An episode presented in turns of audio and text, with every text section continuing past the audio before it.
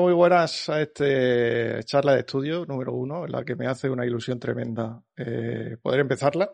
Es un proyecto que tengo desde hace muchísimo tiempo y que por razones laborales, incluso de falta de invitados, eh, me ha sido bastante difícil hacer a lo largo de la historia. Ya sabéis que yo he estado con el podcast y demás historias y nunca se había dado el caso de hacer entrevistas como tal, aunque no lo quiero llamar entrevista porque es más una charla. No sé qué voy a preguntar yo a ninguno de los entrevistados que vengan, aunque alguna pregunta habrá. Y bueno, hoy viene Miguel Ángel Hernández, al que no me queda más que darle paso y decirle muchas gracias por estar aquí. Nada, un placer, encantadísimo. Muchas gracias por haberme dejado un trocico de tu tiempo, que sé que tiene que ser muy complicado. No, bueno, porque estoy en mi casa. si no, habría sido difícil, ¿no? porque no hay otra cosa que hacer un, viernes por la tarde, también te lo digo. Si no hubiera pandemia ya hablaríamos. Pues sí, bueno, o no hablaríamos. No, pero que sí, sí, que, que encantado, que, que, me hace mucha ilusión también. También, entre otras cosas, por rememorar viejos tiempos. Sí, pues bueno, porque el que no lo sepa, Miguel Ángel a mí me, dio clase de historia del arte. Eh, uno de los pocos profesores que merecieron la pena, por desgracia. Aunque sé que tú eso no lo puedes decir, pero yo sí. No lo puedo decir. Yo sí lo puedo decir. Eh, y yo sí quería preguntarte, o bueno, al final todas mis preguntas son curiosidades que he tenido a lo largo de, 10 años que nos conoceremos, o 8, desde que me diste clase y demás. Em, a mí mi curiosidad ahora mismo es cómo gestionas el tiempo. Porque me parece pues, bastante complicado hacer, la, primero, la cantidad de cosas que haces, porque haces una barbaridad de cosas. Y segundo, gestionarlo de forma de que, de que puedas un poco conciliar con tu casa y tu mujer o, en fin, con las cosas que ya no son más laborales, por decirlo así. Bueno, mm, no sé, organizándose un poco. Yo la, verdad es que no, no, tengo, me lo pregunta mucha gente, ¿no? ¿Cómo haces para hacer tantas cosas? Y yo tengo la sensación de que hago poco, de que pierdo mucho el tiempo, que pierdo mucho el tiempo eh, pues en las redes o haciendo cosas o durmiendo la siesta o haciendo cosas que se me van ahí por, las esquinas y tengo la sensación de que si me pusiera en serio haría cosas, pero que no, que no hago muchas, ¿no? Pero sí que, pues no sé, intento mm, como compartimentar a veces el día, ¿no? Pues, las mañanas a lo mejor trabajo más en cosas de la universidad, de investigación, lecturas de ensayos, por las tardes a lo mejor pues más lectura de novelas, escritura de, más narrativa. Em, cuando tengo clases eh, un día, pues a lo mejor ese día eh, lo dedico entero a, todas las tareas burocráticas, Como intento compartimentar, ¿no? Porque sí que es cierto cuando estás dentro de una cosa, estás dentro de una y luego otra. Claro, eh, por ejemplo, un día escribo, pues escribo todo el día. No puedo estar saliendo y entrando, ¿no? El día de las clases, pues, pues todo el día universidad. El día de que tengo que leer un ensayo, pues todo el día como pensando en la misma cosa. Yo creo que, muchas veces la clave está en, en hacer una cosa eh, sostenida durante un tiempo, aunque sea, pues eso, una mañana entera o un, momento entero, un, dos días, tres días, o una semana, o cuando estás eh, escribiendo un proyecto largo, un ensayo, eh, o una novela. O, sí, La, la, célebre frase del, del no, iba a decir, el talento no. Eh, la inspiración existe, existe, pero tiene que pillarte mm. trabajando, ¿no? Pues... Claro, tiene que pillarte trabajando y tiene que. Y, no es que te, te, tenga que pillar trabajando, sino que solo sale trabajando. No es que la, inspiración te pille, mm. sino que la inspiración se produce cuando estás trabajando. Mm. Al final no es que diga, uy, algún día, ¿no? Dice, bueno, tengo una idea, me ha venido una idea eh, y me pongo a desarrollarla, pero eso ocurre a veces, pero para, llegar a las buenas ideas, eh, eso eh, sucede a lo mejor después de tres horas de, escritura, que hay un giro en un párrafo que dice, ostras, esto, a esto no habría llegado si yo hubiese estado esperando a llegar a esto eh, sentado o paseando o haciendo otras cosas, ¿no? Entonces, te tiene que pillar, no, que te, tiene que pillar trabajando, sino que emerge trabajando, ¿no? Pero bueno, para mí la clave un poco es em, organizarme, aunque mm, luego después eh, voy siempre frustrado porque nunca cumplo lo que me organizo. ¿no? Yo, yo soy un obseso de las listas. bueno, pero, pero, es medio normal que no, también. no dé tiempo a hacer todo lo que uno se propone, más o menos normal. Claro, sí, no, no, eso siempre así, va siempre eh, fuera de tiempo. Aunque yo también con la edad voy eh, poniéndome objetivos menos, menos ambiciosos, difíciles de cumplir, de cumplir, ¿no? Me pasa como con, con los objetivos de movimiento del, del, reloj. Esto que enseguida me, salta reto, complica, eh, reto completado. Digo, si, si he dado una vuelta a la calle, Tendré, parece que tengo el, reloj de Ramón San Pedro. Es como le, he puesto a esto poca, intensidad. Sí, sí, sí, sí. Mm. Pero vamos, creo que, un poco la organización, pero yo no tengo tampoco la sensación de, hacer tantas cosas. Hombre, creo que eso es yo creo que, desde fuera al final, obviamente sí que hacen muchas cosas, porque llevar un trabajo de universidad que podemos entender todos que tiene un horario mm, fácil, aunque luego es un trabajo que te llevas mucho trabajo a casa, pero bueno, eh, tiene un horario estático fácil, obviamente te permite hacer más cosas, un camarero o otros mm, trabajos tienen menos posibilidad, eh, pero, pero creo que aún así eh, haces cosas, tío. O sea, al final la opinión eh, todos los libros que has sacado, que no solo has sacado novelas, sino que has sacado ensayos también. ¿Cuántos libros llevas en danza? De, lectura, no de escribir. ¿De lectura?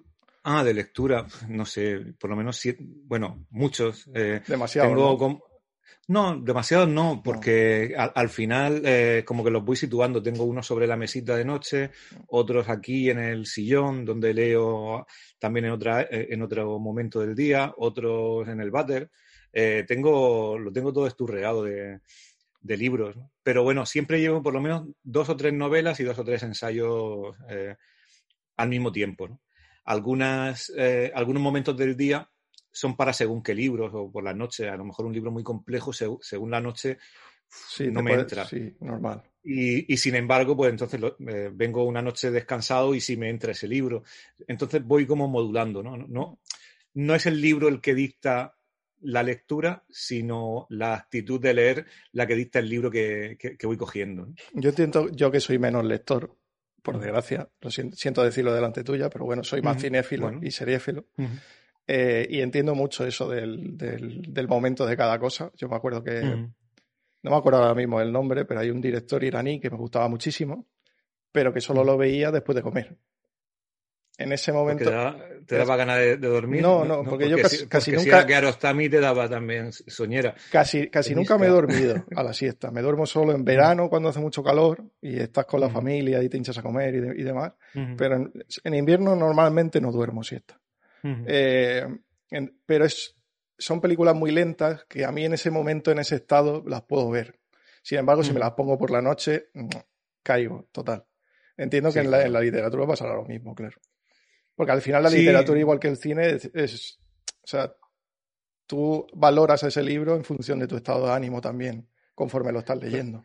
Claro, y, de tu potencia de lectura y en ese momento de cómo te sientes, de, la implicación que quieres tener, ¿no? Hay libros que son. Eh, que requieren un, lector muy implicado y un, lector que le ponga mucho de sí eh, a la lectura. ¿no? Hay otros que son como que se dejan ir, ¿no? Entonces, según el momento del día, pero ya no solo el momento de cansancio, sino la actitud emocional, el contraste con lo que has visto, pues no sé, te has metido una serie de tiros, pues a lo mejor necesitas un momento, un remanso de paz antes de dormir. Mm. Es como tener, por lo menos, yo, no debo, o sea, si no lo tengo así, no, no estoy tranquilo, por lo menos tres, cuatro opciones mínimo eh, de libros posibles para leer eh, antes de dormir o a lo largo del día. Según el momento que tengas. Sí. Luego ocurre también, eh, y, eso es cuando ocurre, pues es la magia de los buenos libros, ¿no? o de los libros que no son buenos pero te enganchan, que pues hay días que no suelto un libro hasta que lo, hasta que lo acabo, ¿no? Lo, abro. Si el libro es muy bueno, me rompe esa modalidad de lectura eh, infiel que tengo de, de polilectura, ¿no? si el libro eh, me genera monogamia de, no, no, le dices que no. No le digo que no. Y pues son tres días ahí em, intentando llegar a casa antes para seguir leyendo, mm. em, saltándome siestas y sueños, mm. saltándome ver la tele por, por leer. Como, como el populacho con Juego de Tronos, ¿no? Más o menos. Pues más o menos, sí. Eh, no, pero es, pero es verdad cuando sucede eso, que te sucede con novelas buenas y con novelas malas, ¿no? A veces no solo la, la, buena literatura es la que te engancha, de hecho, pues hay muy mala literatura que es buena droga y te engancha eh, por alguna razón y tú te dejas enganchar también, porque tú a veces la, Bueno, eh, a lo mejor te pilla en ese momento que, que, eso ha sido necesario, que entre en tu vida y te está haciendo un bien. Tú hay días que comes bien y hay días que te apetece un Burger King.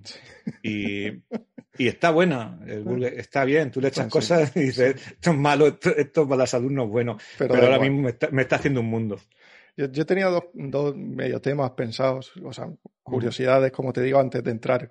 Con los temas del libro, que yo creo que casi casi sin hablar de la siesta se pueden hablar de muchos temas. Y mira que el libro se llama El don de la siesta, pero creo que tiene muchos temas fuera de la siesta y parece que la siesta ha sido tu excusa para contar ciertas cosas que tenía ganas de contar. Sí, sí, sí. Eh, uno es, el, obviamente, sin entrar en el tema pandemia global, porque yo creo que ya llevamos un año y medio hablando de ello, pero sí es una curiosidad de cómo lo lleváis en la universidad. eh, si eh, es, un rollo, que supongo que sí, si ha condicionado demasiado, si deberíais dar solo las clases por internet, si tienes alguna opinión sobre ello. Pues mira, te digo así en general una puta mierda. en general, me parece que es eh, tan mal como en cualquier sitio eh, en cuanto a, a, la, a, la, emoción que genera eso de, de, ya de abatimiento. Que creo que estamos todos eh, cansados, sí. Ya muy cansados, hartos. Yo creo que es el estado en el que estamos ya de, de uff, no me aguanto más esto y también de, incertidumbre, pero sobre todo de, abatimiento, de decir, esto ya no se aguanta más así, ¿no?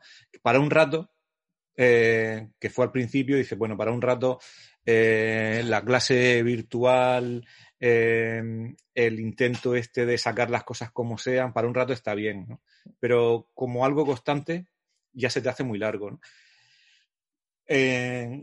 El primer, justo después del confinamiento grande, eh, pues las clases empezaron a ser eh, online, ¿no? Desde casa, porque no podíamos ir a, a ningún lado. Eso sería y junio fue como o ya septiembre. No, no, no, no las, las primeras de marzo. Ah, de marzo. Se acabó el, vale, sí. se acabó el segundo ah, bueno, semestre. Estaba dando clase mientras que había pandemia, vale, sí, sí. Claro, sí, sí, que se acabó. Que, que ahí era como un momento de, vale, mmm, qué sentido tiene eh, con la que está cayendo, se está, se, se está eh, viniendo el mundo abajo. En ninguna película de, de catástrofes la gente sigue yendo a clase, pero aquí se, seguíamos eh, con, la, con la docencia porque había que seguir. Pero bueno, esa fue eh, es un momento de, de, incertidumbre y de vamos a sacarlo como sea. ¿no? Yo daba bibliografía, eh, alguna clase online, pero claro, te pilla el toro porque no eh, te había familiarizado con las herramientas, no tenías el programa planteado para eso. ¿no? En el segundo, bueno, el, en el segundo momento, que es de septiembre a ahora, ¿no? ya uh -huh. sabíamos que el curso iba a ser eh, semipresencial. ¿no? A priori, eh, hay, a, había como, y yo mismo también, ¿no? Como dos eh, maneras de verlo importantes, ¿no? Una es, mmm, eh, vale, vamos a, al aula, aunque, bueno, semipresencial es que va un grupo, tal, al menos como lo hemos planteado en la Facultad de Letras, va un, grupo y el, y el, otro grupo se queda en casa. ¿no? Ahí se, si había 60, pues se hacían tres grupos, entonces cada tres semanas iba un grupo. Y el otro grupo recibía la clase eh, online. La, recibía con unas cámaras en el ordenador de clase y también en el, en el aula. Eso era eh, una puta esquizofrenia para atender a unos y a otros. Para quien lo habla, ¿no? Porque al principio llegas a clase, antes de empezar a dar clase tienes que abrir el aula virtual, abrir el Zoom, hacer el juego este de la Ouija de estáis ahí, chicos, y estáis ahí manifestados. Eh, luego, entonces, estás hablando para los de la clase, pero a lo mejor en clase real hay cinco y hay 60 en el otro lado con lo cual estás hablando para cinco que son los que han venido, eh, pero los, de la, los, del otro te están preguntando por el chat, siempre llegas eh, tarde es como dos, dos clases en una. Y acaba, desde el punto de vista del profesor, imagino que desde, el alumno también es una locura, ¿no? Pero desde el profesor es un, acabar absolutamente exhausto, ¿no? Como dos, dos clases en una, ¿no? Entonces, yo al principio, y bueno, y con la mascarilla, por supuesto, ¿no? Yo al principio decía, para esto prefiero dar la clase en mi casa, sin mi mascarilla, en la mesa, con el ordenador y mis recursos, porque me manejo mejor en mi ordenador que en el ordenador del aula para hacer las cosas, ¿no? Y prefiero un online del todo que esa semipresencialidad rara. Esta era mi postura y creía yo que, iba a ser así, ¿no? Pero conforme avanzaba el, año, me fui dando cuenta, o me he ido dando cuenta, de que mm, aunque sea solo tener una persona real de cuerpo presente en la clase, te genera una respuesta a lo que estás contando eh, que, te hace que estás muchísimo más implicado que en una clase online. Porque las clases online son el telediario. Tú no estás viendo a ningún alumno recibiendo la clase, ¿no? Tienes la pantalla y hablas como para la nada. Y eso es una, un vértigo digital, bueno, se han hecho estudios sobre eso, ¿no? Sobre esa falta de retroalimentación. Tú necesitas ver a un payo o una paya haciendo así, moviendo la cabeza, aunque debajo no le veas la cara, le veas solo los ojos con la mascarilla, ¿no? Necesitas un lenguaje no verbal de recepción que con, eh, que con las clases online. Otra cosa es una, esto que estamos haciendo, ¿no? Una, charla donde yo te estoy viendo, ¿no? Pero una clase online con 60 personas que no ves a ninguna, Mm, es vértigo. Entonces, yo que empecé desconfiando de, la semipresencialidad por esa esquizofrenia, eh, ahora la, defiendo porque más vale una persona real ahí que, por lo menos apoye lo que estás haciendo. Por lo menos apoye lo que estás diciendo. Sí. y, luego también otra cosa, eh, que te, te genera un poco la ilusión de que hay vida después de esto, ¿no? Porque vas andando a la universidad, ves gente, aunque sea poca, ¿no? Te da el aire, pero el estar haciéndolo todo en tu casa, convertir también esa hora de la mañana o esas horas de la mañana en oficina, y que de eso hablo un poco también en el libro de la siesta, de cómo pues toda la casa acaba convirtiéndose en un espacio de trabajo, ¿no? Y a veces necesitas irte al espacio de trabajo también como para sanear el aire de la casa, de productividad, porque es que necesitas que las cosas estén cada una en su sitio, eh, porque si no se confunden y entonces ya pues no descansas, ni trabajas bien, ni descansas bien, ¿no? Está todo mezclado. Eh, yo antes de preguntarte sobre los libros, porque entiéndeme que yo tengo dudas, dudas de, los cuatro, porque al, final eh, yo te conocí como mi profesor y, bueno, ya, te lo he dicho offline y te lo digo online, no sé si lo he dicho también online, pero bueno, fuiste uno de los profesores que dio gusto tener, ¿no? Porque por lo menos había pasión en lo que hacías. Eh, y claro, al tener ese, esa relación, aunque sea muy estrecha y muy fina, eh, cuando lees un libro tuyo hay algo de, de, sentimiento aparte de leer el libro y los propios sentimientos que te dan los libros. Pero bueno, antes de esto, sí que he visto un par de tweets que, que has estado, que has dicho algo de Guns of London. y quería preguntarte un poco cómo vas con el cine y las series que estás, que, estás consumiendo. Droga mala. Eh, ¿Has visto ya el pues, capítulo 5 de Guns of London? Sí, sí, lo terminé ayer todo. De ahí la reacción, ¿no? Sí, sí. Eh, no, no me ha gustado. No. O sea, en general me, me parece Em, e, esa en concreto, yo me, me gustan mucho las series. soy más seriéfilo que cinéfilo eh, por una cuestión de tiempo, ¿no? Me, gusta mucho el cine, pero al final veo más series que películas, aunque mm, creo que debo ir girando y voy a ir girando porque es mucho tiempo consumido en cosas que al, los seis, siete, ocho capítulos dices ya no. Y una película mm, mm, como mucho dices, a la media hora ya no, y no has perdido tanto tiempo, porque sí que soy, y me pasa eso con los libros, con las películas y con las series, y con las personas menos, pero también, eh, si esto no tira, no tira. O sea, no, no, no, es que ya ha empezado, que ya ha empezado la serie, acaba la, o ya ha empezado la película, o ya ha empezado el libro, no, no. Pues no hay cosas para ver, ¿no? Con, con toda la oferta que hay, no, no me trago una cosa si no me está gustando o, no sé qué, o, o, no, o soy consciente de que no te va a terminar. No hay nada más allá, de que no me va a terminar y digo, bueno, no pasa nada, yo no me dedico a esto, no tengo que hacer la crítica de, esto, ¿no? Si es una exposición de arte, aunque no me vaya a gustar y tengo que hacer la crítica, voy, me la trago. Si, es un libro eh, que lo leo por, por, placer, si no me gustan no lo voy a leer. Y una serie lo mismo, Si fuese crítico de series, pues me las tendrían que ver todas, para poder decir incluso lo que no me gusta, ¿no? Aún así me veo más de la cuenta, ¿no? Porque me trago mucha, mucha basura, a veces por el hype, de esto es lo que hay que ver, esto es lo, lo que hay que hacer en este momento. Lo que va a entrar en la conversación que viene con, tu, con, tus, con tus colegas o lo que sea, sí. Claro, porque es eso. Antes tú hablabas de fútbol eh, y ahora hablas de serie y política.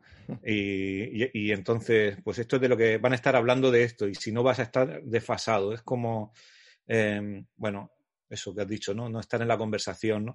Pero es muy malo porque al final eh, te comen muchas mierdas por, por, el hype que luego después em, pues, dice, dentro de tres años, ¿no? Eh, vamos a ver, voy a ver una serie que me interese fuera del hype. Dice, Gambito de Dama, que está todo el pues yo qué sé si aquí esto dentro de tres años, ¿no? Chernóbil, que había que verla, todas, que había que verlas en ese momento. Y luego después mm, ya, no, ya, no tienen sentido. Eh, de hecho, e, es una cosa muy perversa con las plataformas, es que no hay fondo. O sea, no, no, hay series de fondo de decir, eh, bueno, y ahora, ¿qué, ¿qué, me veo? Lo tienen todo ahí arrinconado, ¿no? Pero tienes que estar viendo las diez últimas, Porque... Te lo ponen muy, te lo, te lo enchufan mucho para que veas las que ellos quieren que veas. Claro. Las que quieren que veas, las que te recomiendan, pero sobre todo es eh, como que ya ni siquiera pienses en lo que, en lo que tienes que ver, ¿no? Que es un poco lo que están, lo que están trabajando ahora los, los algoritmos y eh, creo que leí que, Netflix ya estaba haciéndote un, un, como un, enganche constante para que tú ya no, no, no, pierdas ese, ese 10 minutos, no, esa hora y media que se te va y a veces ni cenas buscando qué, veo esta noche. Entonces, que vayas ya como, como a tiro hecho. Todo esto para decir que a veces no, eh, el hype, eh, eso de lo que todo el mundo habla, hace que no, vale, no valoremos la serie en su justa medida. ¿no? Dice, bueno, esto está bien, ¿no? pero fuera del hype a lo mejor no, no estaría tan bien. ¿no? Está bien porque me da el subidón también de... Es que hay que hablar de, de lo que está hablando la gente, ¿no? pero ponte a ver, no sé, nosotros vimos este verano eh, a dos metros bajo tierra. Y dice, ostras, qué serión qué cosa más chula, alucinante, fuera de cualquier hype, ¿no? ¿Qué series de hoy así de estas se, se, van a mantener y las vas a ver eh, dentro de 10 años, de 5 años? Algunas, ¿no? Pero no, pero no todas, ¿no? Y yo creo que, la aspiración de un libro, de una serie, de una película, no es, el estar a la moda, estar en la mesa de novedades, sino, coño, que, se pueda ver en cualquier momento, ¿no? Eh, y entonces, pues eso sí que me pasa un poco, que, me dejo llevar eh, por el hype. ¿no? Y una de las cosas en las que me he dejado es eh, Guns of London, que bueno, al final pues me parece una serie que está bien, lo que plantea, pero eh, bueno. Yo creo que se, pierde, que se pierde. O sea, a mitad del camino se pierde, y se pierde y se ha perdido. Tú la has acabado, ¿no? Sí, sí. Sí, bueno, tiene sentido, vale, sí. No, no, no, no me parece nada del otro mundo. Y eh, hay dos o tres momentos de esa intensidad de violencia que funcionarían si. Eh, Supieran la estructura de, primeros giros y clímax en bien. Y, y, y, sobre todo eh, no fuese ese regodeo que acaba eh, pues ya en, un momento que se convierte en lo contrario, que ya cuando salen los nigerianos cortando manos, ya te ríes, porque ya hay un momento en el que ya, ¡hala, venga, disparate! que es el momento en el que muda en gore, que es cuando las cosas mudan a, gore se convierten en divertidas, por, por, disparate, porque... Yo en el, toda esa tensión. En el, capítulo 5 yo no paraba de reírme. O sea, me lo estaba pasando genial. Mira, a mí me parece que tiene, un momento muy chulo en el tiroteo del, de los gitanos, del campamento. ese me parece el, el, culmen de la serie. Y luego de ahí ya topa abajo. Pero bueno, que me la he visto, pero eh, con poca gana. Y, igual que me he dejado también de Stand. Eh, Esa no la he visto Estas son todas de Place. de Starts, sí. De, Son de, Ah, de bueno, de- perdón, de, de Amazon, de Amazon Prime de, Sí, pues vete de ahí Normal People. Empecé eh, con el hype, no me gustó ¿No? y la voy a dejar porque. Pues no, verla dentro de un me año. Verla dentro Sí, de un sí, año. sí, porque sí, a, mí, la- a mí me ha parecido anormalmente brutal. La sí, eh, me han hablado muy bien y, y- y dije, esto está bien, pero a mí ahora no me, no me, no me entra esto. Pero de ahí empecé a ver The Stand, que es eh, como la versión de, de la nueva versión de la novela de Stephen King, eh, Apocalipsis. Yo había visto ya la serie que hizo, la protagonizaba Gary Sinise, que era en el, eh, en el 96 o así.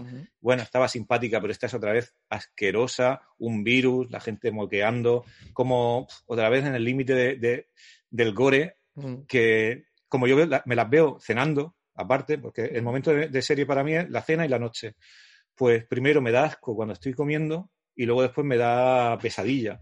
Y ya digo, qué necesidad, voy a ver algo un poco más alegre u otra cosa. Entonces, estas son las dos últimas que entre que las la, la medio he dejado. Yo creo que la última que me ha gustado, eh, y tampoco es una gran serie, es una serie peleona, pero a mí me ha gustado, mm, o sea, me parece que, que se defiende y que me ha gustado mucho más que Guns of London, es Ozark. Eh, se defiende. ¿Qué, No, no, no, que- me parece una barbaridad. Es mi gesto de barbaridad. O sea, Ah, vale, vale. la mejor serie de los últimos cuatro o cinco años. Desde que se Pues acabó gusta- Breaking Bad, es la mejor serie. Sí, sí. Sí, es que me, me parece.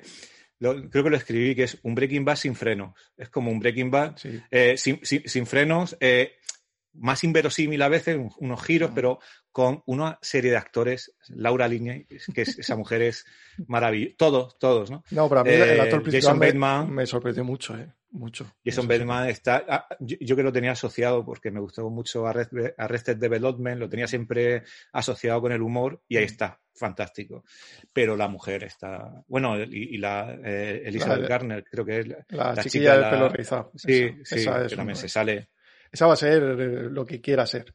Al final, Sí. los actores tienen un problema cuando son un poco jóvenes. Un problema. Que es que sus Mm. carreras, como por ejemplo esta, o como la chiquilla de Normal People, que si la terminas de ver Mm. te darás cuenta que a mí me pareció una actriz descomunal. Que al final Mm. sus carreras son largas y buenas dependiendo de la suerte que tengan con los papeles que elijan. Punto. No, claro, evidentemente. No Este, este es papelón, este es papelón el que, la- el que tiene Nocer. Buah. Pues esa serie me, fíjate, la, la- la había visto muchas veces anunciar, nunca me había, nadie me había hablado de esa serie. O sea, nadie me había dicho, está muy bien. Es como que había surfe, evitado el hype por alguna razón y de repente empiezo, vamos a ver Ozark. Ostras, ost- oye, que, que está muy bien esto y va creciendo, va creciendo, va creciendo y, y sobre todo tiene esos, esos giros que te los esperas, y a mí eh, eh, te los esperas como a contratiempo, ¿no? Cuando tú crees que va a pasar algo, eh, no, lo, no pasa, pero pasa eh, cinco minutos después, eso mismo que tú has imaginado, eh, cuando van a matar a alguien o va a hacer algo, va a pasar algo, ¿no? Y entonces es como algo psicológico que dice, ostras, eh, yo tenía razón, pero no la tenía. Entonces hay una especie de satisfacción en última instancia. No sé, me, esa, esa me ha gustado. Es como la última que estábamos enganchados. Sí, al final el- se nota mucho cuando un guion está bien estructurado, está bien pensado, los personajes están bien construidos, que es una cosa que con la batería de morcillas seriéfilas que se están sacando, no se Mm. paran muchas veces a, a- a- a estructurar los personajes y a darle un recorrido, que entiendo que tú sabes muy bien cómo se hace, bueno, Mm. o que has leído cómo se llega a, a hacer el recorrido de un personaje para que el personaje empatice con el, con el telespectador eh, o con el lector. Sí, sí. Empatice de una forma positiva o negativa, pero tienes que hacerle un recorrido, tienes que hacerle algo para que... Para Sí, que tiene que tener un trasfondo, tiene que ser verosímil, tiene que, y, y- y luego tiene que tener sus tiempos, que, que es lo que ocurre con, con muchas veces con, con las series, que, y a mí eso me saca un poco de, me, me pone de los nervios, ¿no? Como teniendo tanto, una película, tú no- eh, una película tú trabajas con la elipsis, tú no tienes la, la capacidad de, de una transformación completa de un personaje, ¿no? De que eh, comienza de una manera y se vuelve lo contrario, ¿no? Una tú no puedes hacer una película de Breaking Bad. no, No, no, no, Puedes hacer una te- serie, no te no hace, una película. no te hace, no te hace el arco No. del personaje, no, no, no puede mutar tanto. Tú una- en una película coges a un personaje igual que una novela, ¿no? Una novela se parece más a la serie, ¿no? una, película se parece más a un cuento, ¿no? Mm. Tú coges, a un personaje con una trama desarrollada y lo mueves, ¿no? Eh, en una novela o en una serie, ese personaje va mutando y va cambiando. Y a veces lo que, lo que decía que me, me pone un poco de los nervios es como, habiendo tenido tanto espacio, se encuentra uno unos giros de un personaje que son imposibles, ¿no? Véase el final de, o sea, véase transformación inmediata de, la Calesi, ¿no? De, bueno, bueno, no hemos tenido aquí temporada y temporada de esta mujer corriendo el desierto de un lado para otro para que ahora me, me falte, de, un, capítulo a otro me, me hagas e, esta cosa que es inverosímil, esta transformación que necesitaría un tiempo, ¿no? Y ocurre muchas veces eh, por razones creo que son ajenas a, la narrativa y que tiene que ver pues, con lo que tienen que ver las series hoy, que es con el, con el dinero y con, y con las programaciones de, la televisión y con la producción y cosas que, que imagino que, que, le tocan las narices también a los guionistas, que tienen que tener una presión eh, tremenda. Supongo que como todo, ¿no? Depende del escritor, guionista o lo que sea que seas, depende de lo que quieras hacer o de las oportunidades que tengas. Porque muchas veces si tu única oportunidad que tienes de ganarte la vida siendo guionista es hacer mierda, pues la ten... Bueno, puedes decir que no y ser barrendero, pero, pero quiero decir que muchas veces depende de la situación. Pero mm, bueno, entiendo, entiendo lo que dices. Pues bueno, esa yo creo que es la que más... Bueno, y también he estado viendo que me ha gustado mucho, el último capítulo me gustó menos, pero me ha gustado, no sé si, si toda seguida me la hubiese tragado así de bien, de 30 monedas. Me, me Yo no, yo no, por, ahora no, le voy a, no le voy a entrar. Pues a mí me ha, me ha gustado, ¿eh? el, eh, es una cosa muy marciana, pero me parece que está que está, que está bien y de hecho, bueno, yo me levantaba el domingo por la mañana y lo primero que hacía era, era ver la serie, el, capítulo. Me ha, eh, me ha, gustado, me ha tenido eh, pegado, ¿no? Sabiendo las limitaciones un poco de, del asunto, ¿no? Pero es peleona, ha sido, ha sido una serie peleona. Yo, esa es mi calificación para una serie que, vale, tira, no es obra maestra, pero está bien. Yo hay cosas que me las dejo. Yo eh, antes hablaba de que em, Tú te dejas series eh, y no tienes, eh, te dejas series a medias y tampoco tienes ganas de ver lo que, te, lo que te obligan a ver, entre comillas. Yo hay cosas que cuando sé que es muy probable que me vayan a gustar, por ejemplo, la última peli de Finch, la de Mank, sí. esa no la voy a ver hasta dentro de tres o cuatro meses. ¿Sí? Porque sé que en principio me va a gustar y quiero verla sin ninguna, sin nada. Impresión de tener cero. Quiero verla para mí. Y luego la comentaré seguramente, la comente aquí o en un podcast o lo que sea. Porque pues no te digo nada de la película. No me digas nada. Pero yo entiendo que me gustará porque me gusta el director. Luego puede no gustarme, pero es lo que hay. Em, a ver, cosas que tengo yo, como te he dicho, son, son curiosidades. Podríamos haber hecho todo de series. Entero, pero, me has dicho que tienes poco tiempo. Si yo tenía pensado tres horas, o sea, que imagínate. Eh, si, yo, si no es por mí, si es la gente que tendrá cosas que hacer un, ah, no, esto no tiene nada que hacer. Si está, ahí, están para nosotros. Están ahí comprados. eh, Intento de escapada sale en 13? Sí. 2013. 2013. Eh, yo no sé si yo acababa, yo creo que terminé la carrera en 2012. Sí, sí, fue el año después. Sí, y no sé si eres consciente, a lo mejor eso es un sentimiento mío solo, solo, de, egocentrismo total, no lo mm. sé. Pero no mm. sé si eres consciente de que Intento de Escapada parece que se lo escribiste a tus alumnos. O sea, yo me sentí tan identificado en ese, en ese libro. Mm. No sé si por la experiencia de la carrera en sí, que parecía, digo, coño, sí que parece que lo hayan escrito eh, para los alumnos suyos, o sea, que lo haya escrito para sus alumnos. Hombre, mis alumnos son, eh, de ese libro en concreto, creo casi que los lectores ideales. Los alumnos de Historia del Arte, y si me pones un poco más, los alumnos de Bellas Artes. Creo que el lector ideal, el lector ideal es un alumno, eh, un alumno eh, que empatiza del todo con el protagonista, que es un estudiante de Bellas Artes, del último año de Bellas Artes, y eso es eh, quizá como el lector ideal, ideal, idealísimo, ¿no? Pero bueno, un alumno de historia del arte, como el personaje también es un un profesor que acaba dando historia del arte. Es un, casi podía ser, eh, vendría a ser casi lo mismo, ¿no? Pero sí que es cierto que yo en mi cabeza cuando lo, escribía eh, pensaba en, mis alumnos, pero sobre todo porque creo que ese tipo de novelas, no, no la mía, sino ese eh, las novelas que hablan sobre el arte contemporáneo, pueden servir para generar conocimiento más allá de los ensayos o las críticas o los manuales, porque eh, generan una experiencia y hablan de, del arte como desde dentro, en lugar de, pues bueno, un ensayo que te está contando una cosa y, y ya está, ¿no? Y no te transforma, ¿no? Pero una novela siempre te transforma de un modo, de un modo diferente a cómo te transforma un ensayo. Entonces, a mí me habría gustado eh, tener eh, novelas así cuando yo estudiaba. Novelas como El mapa y el territorio de Michel Houellebecq, con La cabeza de plástico de Ignacio Vidal Folch, o las novelas de Vilamatas que hablan del arte y que mm, como que es una manera de meterte dentro del mundo del arte, igual que los documentales, igual que las películas o las De empatizar un poco más con el mundo. claro, te identifica de una manera mucho más cercana que, con, que en un ensayo. Entonces, en ese sentido también la escribí para, para mis alumnos, en cierto modo, aunque por un lado era eso, pero por otro lado también la escribí para todo el mundo que estaba fuera del mundo del arte. Porque una de las claves que, una de las cosas que yo tenía en la cabeza desde el principio, y que me parece que es un convencimiento que, sigo teniendo, ¿no?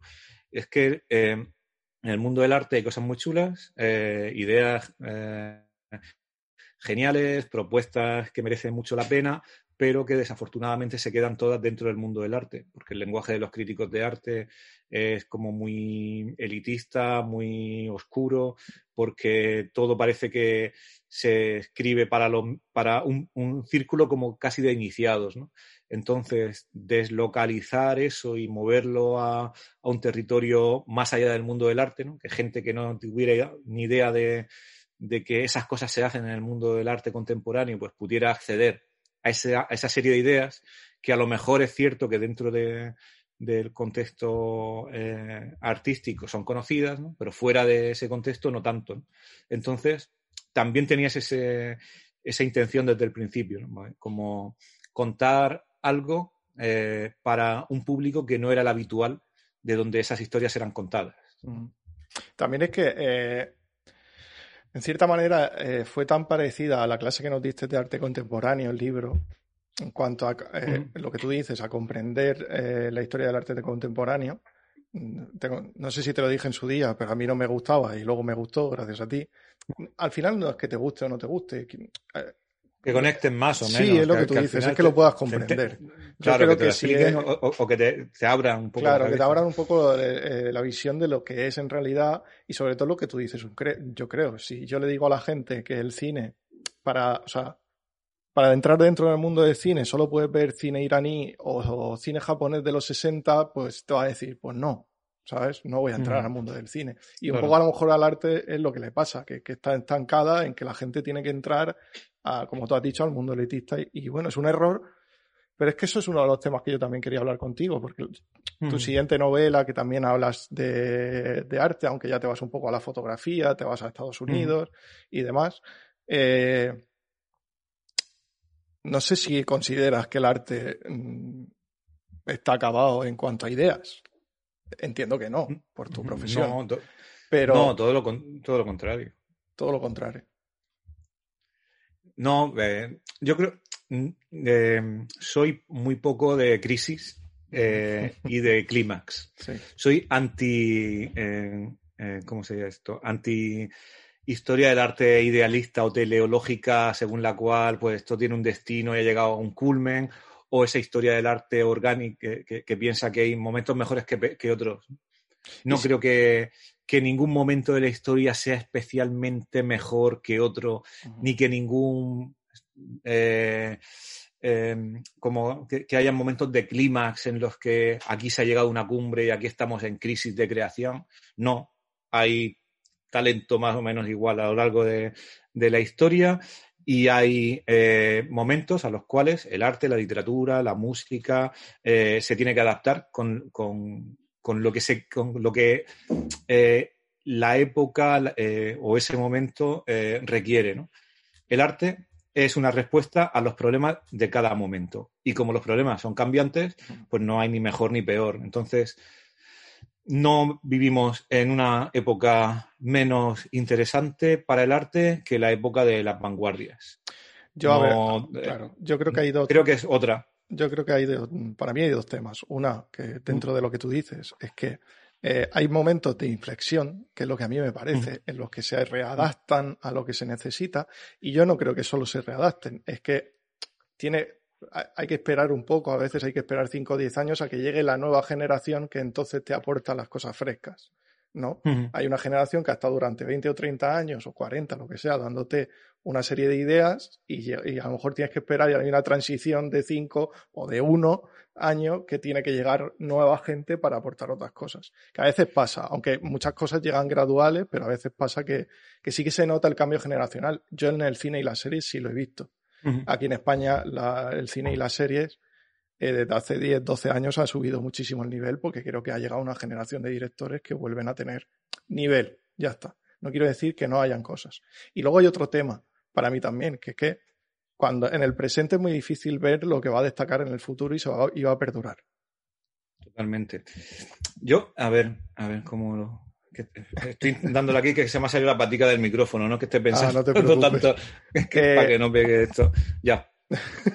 Eh, em, que decías, eh, es cierto que las ideas, es que has dicho una cosa que está chula, mm. que esto de que necesitamos un tiempo para que las ideas mm. lleguen y para eh, saber qué es lo realmente interesante, ¿no?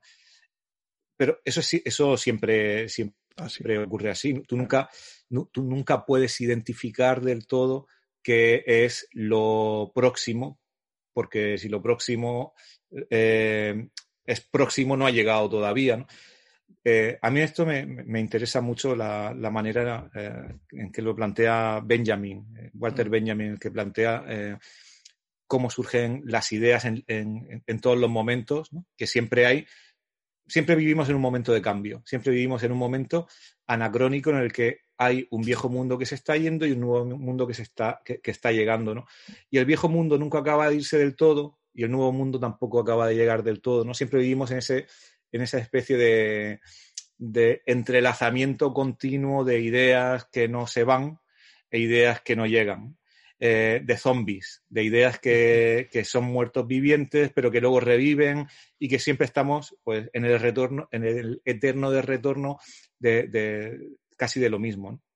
Por ejemplo, vivimos ahora eh, esto con las tecnologías. ¿no? El otro día lo hablaba con, con un amigo, eh, que parece que estamos ahora volviendo a inventar cosas que hemos inventado, eh, pero con un plus diferente, ¿no? Por ejemplo, ahora la red social de moda es Clubhouse, ¿no? Sí, te lo iba a preguntar porque no tengo ni idea.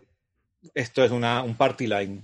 Es una red de audio donde tú entras y hay gente hablando. Ese es el party line de toda la, vida. Toda la vida. Es decir, tú llamas por teléfono y, había gente hablando y tú te sumabas a la conversación. Es igual, pero en un teléfono, bueno, también sigue siendo en un teléfono, pero eh, pues claro, con, la, la aplicación y demás. las variaciones de la, de, la época, ¿no? Mm.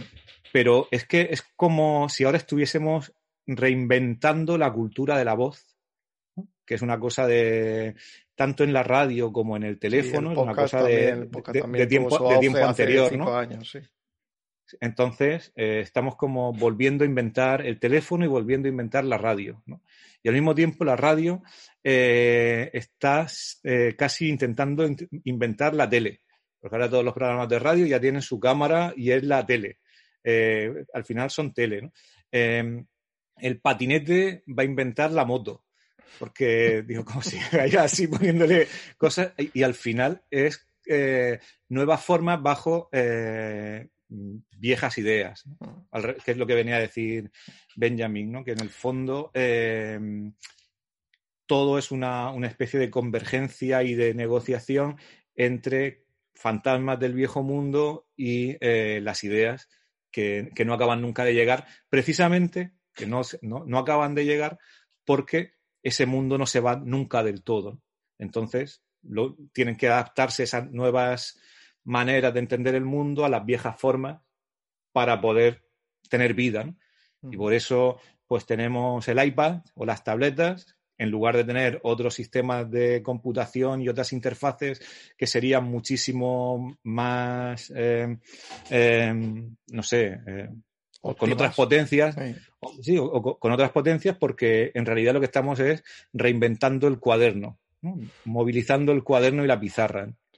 Y al final estamos siempre en el mismo formato, que es que estamos dándole vueltas a lo mismo Evidentemente hay otra tecnología y otra, y otra manera de entender el mundo y la relación con, los usuarios que sí que es completamente avanzada, ¿no? Pero a nivel de consumo, que en, última instancia también eh, va de esto, ¿no? Pues es mucho más fácil que tú consumas lo que ya has consumido, que tú compres lo que ya has comprado, pero con otra forma diferente, a que compres algo radicalmente nuevo, que es así como funciona la moda.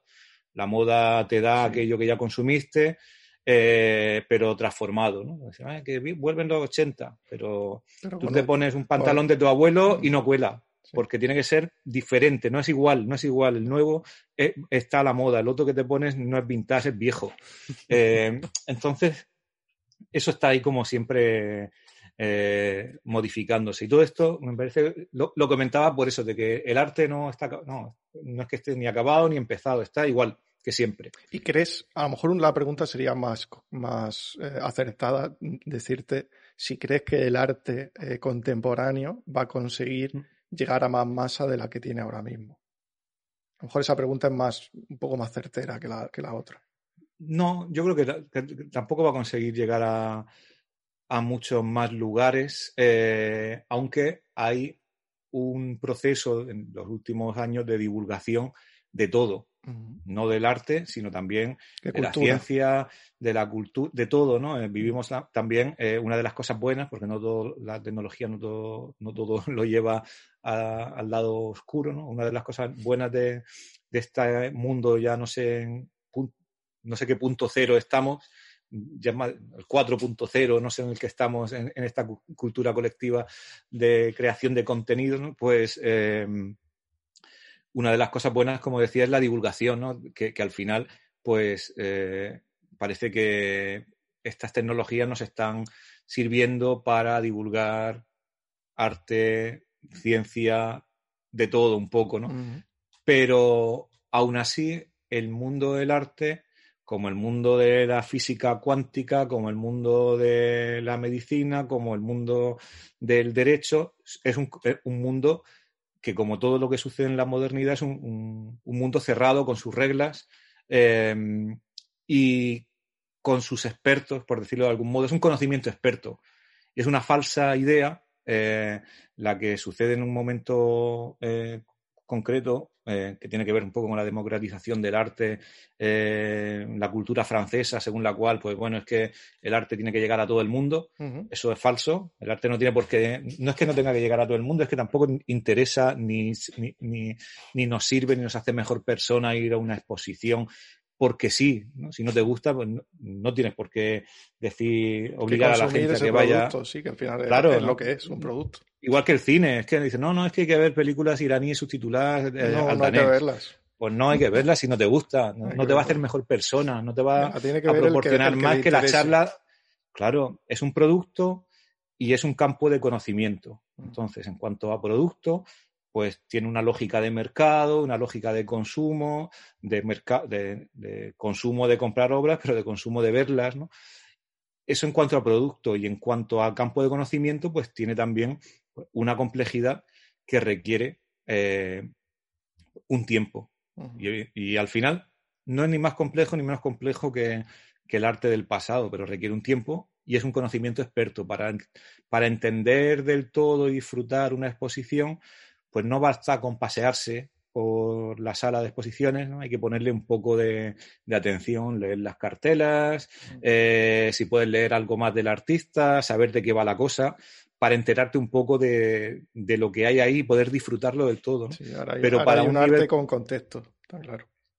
pero bueno, siempre, con explicación, pero con explicación es que tú entrabas a, a, cualquier palacio del barroco y como no te explicaban la secuencia cronológica, tú no te la pillabas.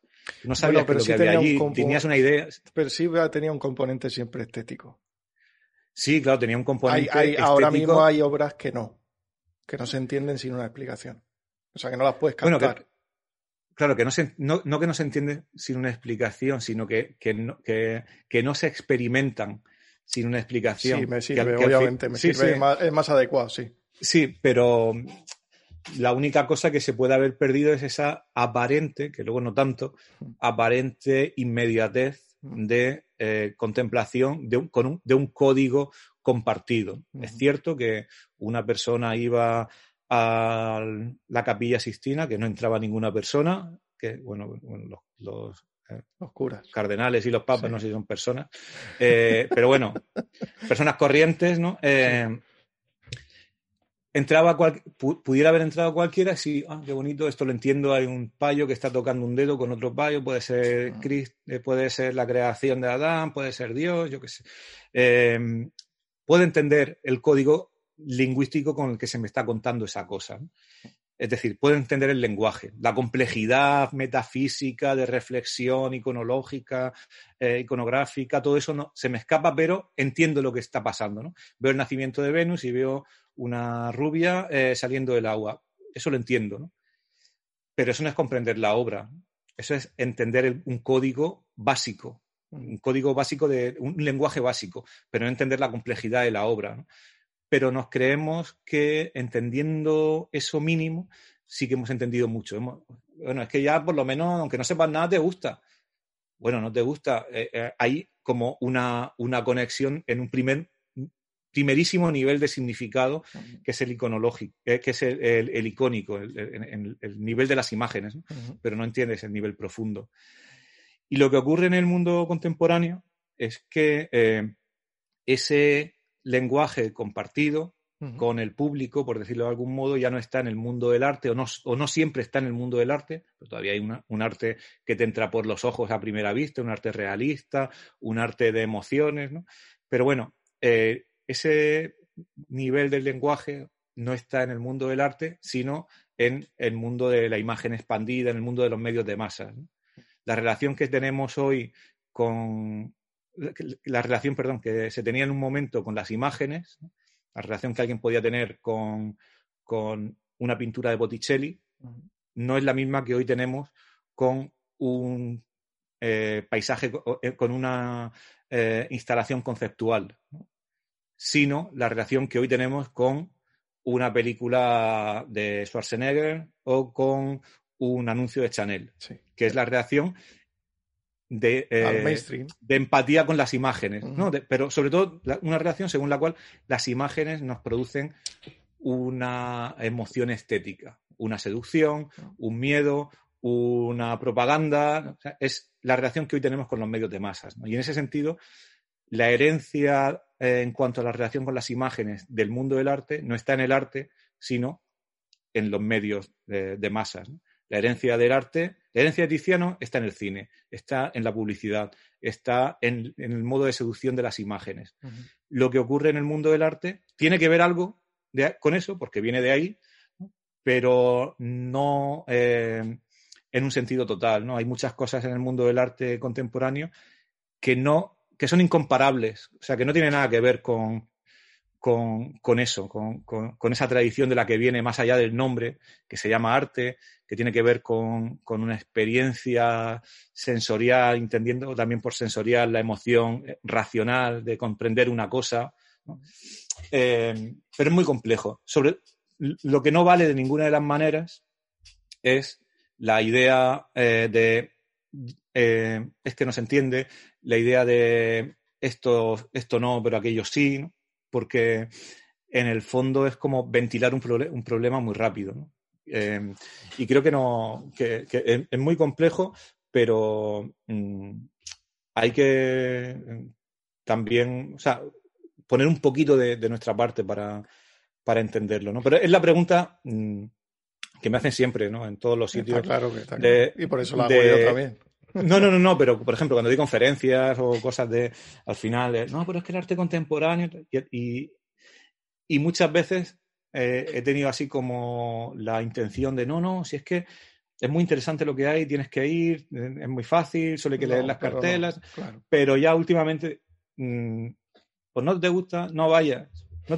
sobre todo, eh, he, pasado de ser testigo de Jehová del, arte de, convencer, de convencer a, nadie a no hay problema, no pasa nada, no es obligatorio. No hay que ir eh, a los museos. Mm. Hay gente mala solo allí. Yo sigo yendo, sobre todo cuando voy a Madrid a ver a Lidia, sí que me paso porque hay cosas muy interesantes.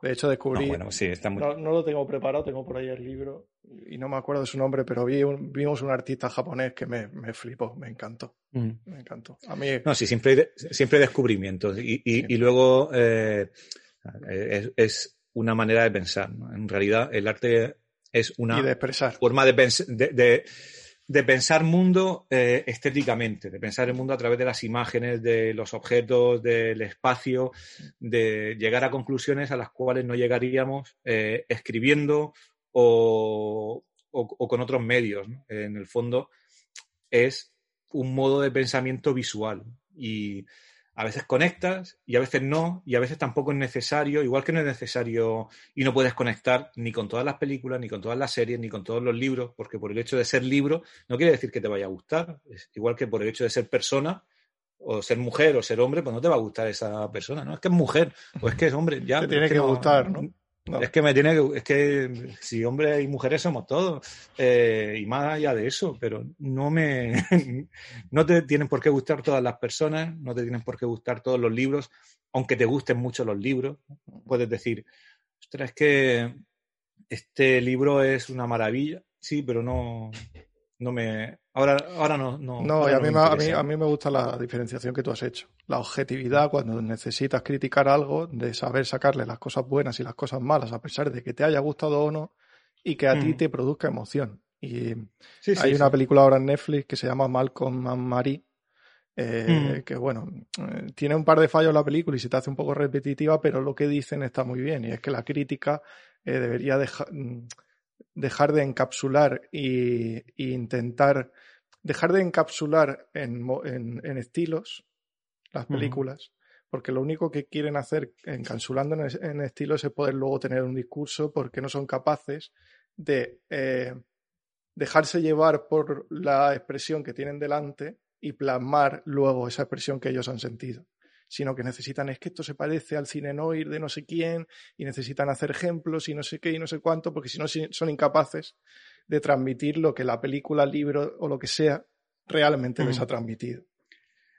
Sí, porque, bueno, eh, hay una pulsión eh, de categorización y de clasificación que necesitan poner las cosas cada una en su sitio y como te vayas con un género extraño a medio camino entre una cosa y otra, pues casi que... Entre un mini cuento de lo que te ha parecido, ¿no? claro, sí, rompes un poco el esquema de, lo que tienen que ser las cosas. Pero bueno, em, lo de la crítica sería otro... Sí, otro, tema, muy largo. Otro tema largo. Eh, yo no me va a dar tiempo a todo, pero bueno, ya algún día cuando tengas tiempo otra vez, me llamas. Me dices, vamos a hacer otro, Ricardo, porque se me van a quedar cosas en el tintero. Pero sí hay una cosa y a mí, a mí hay dos grandes, a mí hay un gran tema que me gusta de tu libro del don de la siesta, que es el último de Miguel Ángel. Si alguien ve este vídeo, tanto en YouTube como aquí, que lo compre porque está muy guay. y se lee, y, se, lee muy fácil, ¿eh? O sea, yo creo que en, en dos horas te lo puedes leer, o tres. Es una siesta larga. Sí, sí. Eh, me, flipa el tema del tiempo me encanta. Eso, a, mí es un, tema que me gusta mucho. Pero antes de ir a ese tema, si nos da tiempo, por lo menos le damos una pincelada. Eh, cuando tú escribes el dolor de los demás, obviamente, no, no quiero meterme en nada, nada demasiado personal ni de coña. Pero sí que luego en el don de la siesta escribes como que te tuviste días de reparo y de angustia porque eh, pudo sentar mal a la familia de y, y yo, por ese hilo que tengo contigo, que te decía antes, al final empatizas, ¿no? Y dices, mm, joder, qué mierda que tú consigas plasmar esto aquí, que ha tenido que ser súper difícil para ti. Aparte, la novela es acojonante. Miguel Ángel, te lo juro, es impresionante. Te deja la... Yo siempre digo, cuando una película me deja mal por dentro, para mí no es negativo. Para mí es positivo porque me ha conseguido expresar lo que quería. Eh, no sé, eh, eh, tampoco sé si preguntarte algo, simplemente hablar de, o sea, comentarte que me, como que me da pena que, que no sé, creo que en la novela también decías, que me la leí que cuando salió, no me acuerdo de todo, que a, a, tus hermanos también le costó, ¿no? Entender el por qué lo escribías y demás. Y entiendo que ha tenido que ser difícil y entiendo que ya lo habrás. ¿Has cerrado ese capítulo con el don de la siesta o, o crees que necesitas algo más? Bueno, he cerrado un poco el capítulo de la escritura de eso. Evidentemente tú no cierras una cosa que va de ti, eh, porque sigues viviendo. Cuando narras un, un, evento real que te afecta, pues tú lo, puedes cerrar el, momento de la narración, lo que has escrito, pero tu vida sigue. Tu, vida al final siempre es un epílogo constante de lo que, de lo que has escrito, ¿no? Em, pero bueno, lo que, lo que me preguntas es interesante eh, porque hay como algo fundamental que recorre todo el libro eh, y que colea un poco en el don de la siesta, ¿no? Algo que recorre todo el dolor de los demás y es precisamente la tensión ética. El libro no va solo eh, de, contar aquello que sucedió o de contar mi, historia Porque además, perdona, pasado. es el único libro que no ficcionizas. Entiendo. No, no, esto es todo, todo realidad, ¿no? al final es, bueno, todo realidad salvo alguna cosa. Evidentemente, cada vez que escribes. Un detalle sí tienes que, tienes que, encuadrar las cosas. Tienes que poner ficción, ¿no? Sí, sí. Pero el libro en realidad es un. En última instancia, más allá de eso, literariamente es un intento de eh, plantear una cuestión ética, que es cómo contar algo que duele y cómo contar algo a pesar de a pesar de, las dificultades, eh, a pesar de que eh, pues habría sido más fácil callarlo o más conveniente callarlo para, para no generar más daño. Entonces es como toda una reflexión desde el principio hasta el final sobre el por qué contar eso. el, libro en realidad responde como a dos preguntas. Una es... Tiene como dos líneas, sí tiene una técnica que es eh, cómo se cuenta esa historia, qué formato tiene, entonces casi cuenta como la historia de, la escritura de la propia novela. Y luego... Los sucesos en sí.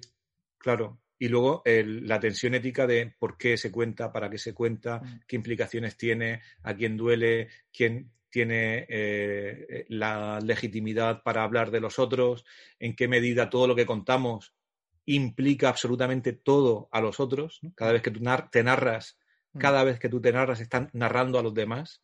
Tú cada vez que hablas de ti, tú no vives en una isla eh, o en una caverna aislado del mundo. Cada vez que tú te cuentas, vas a necesitar contar a los otros que no han pedido ser contados.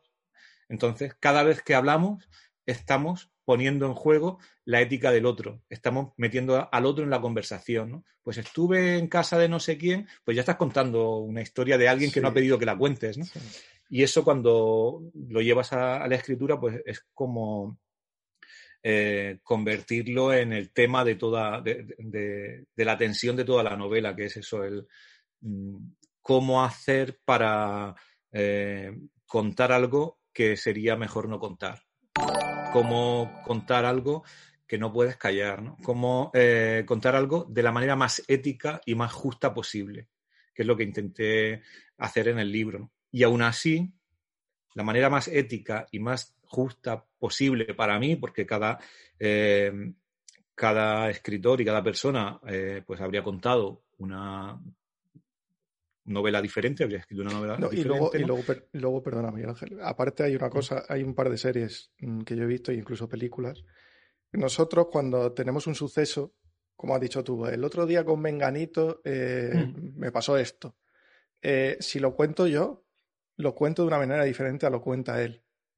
Y, Hay, hay, situaciones, sobre todo si ha pasado tiempo, en el que tú puedes creer que la otra persona estaba siendo agresiva, por ejemplo, en su, en su forma, no en su, en mm. su movimiento, y a la vez la otra persona pensar que el agresivo eras tú.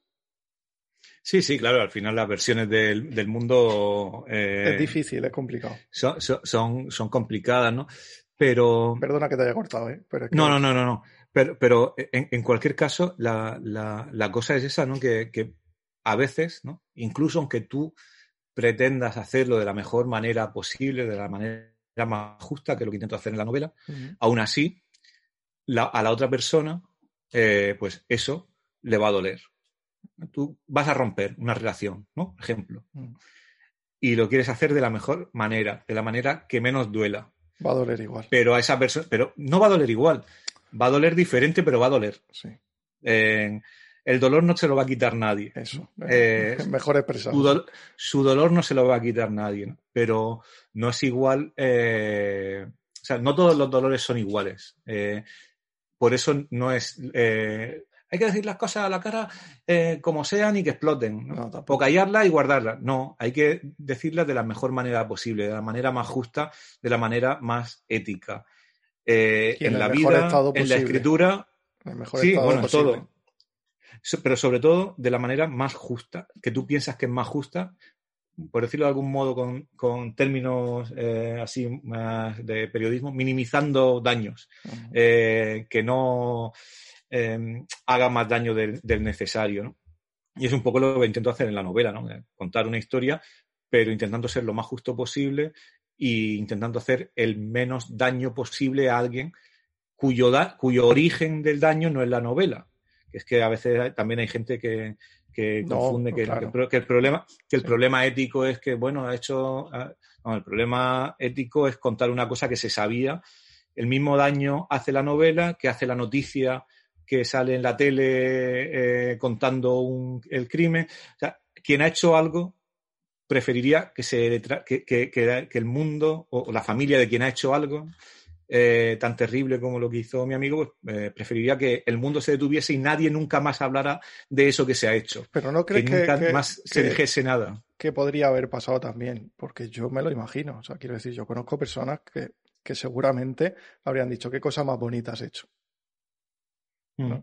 Mm. bueno, aunque este me rehabla la herida y durante una semana. Ya, pero bueno, yo soy, yo soy, yo soy consciente de que eso no lo, no lo em, eh, va a, ver así de ninguna de las maneras por una razón básica, porque no van a abrir el libro.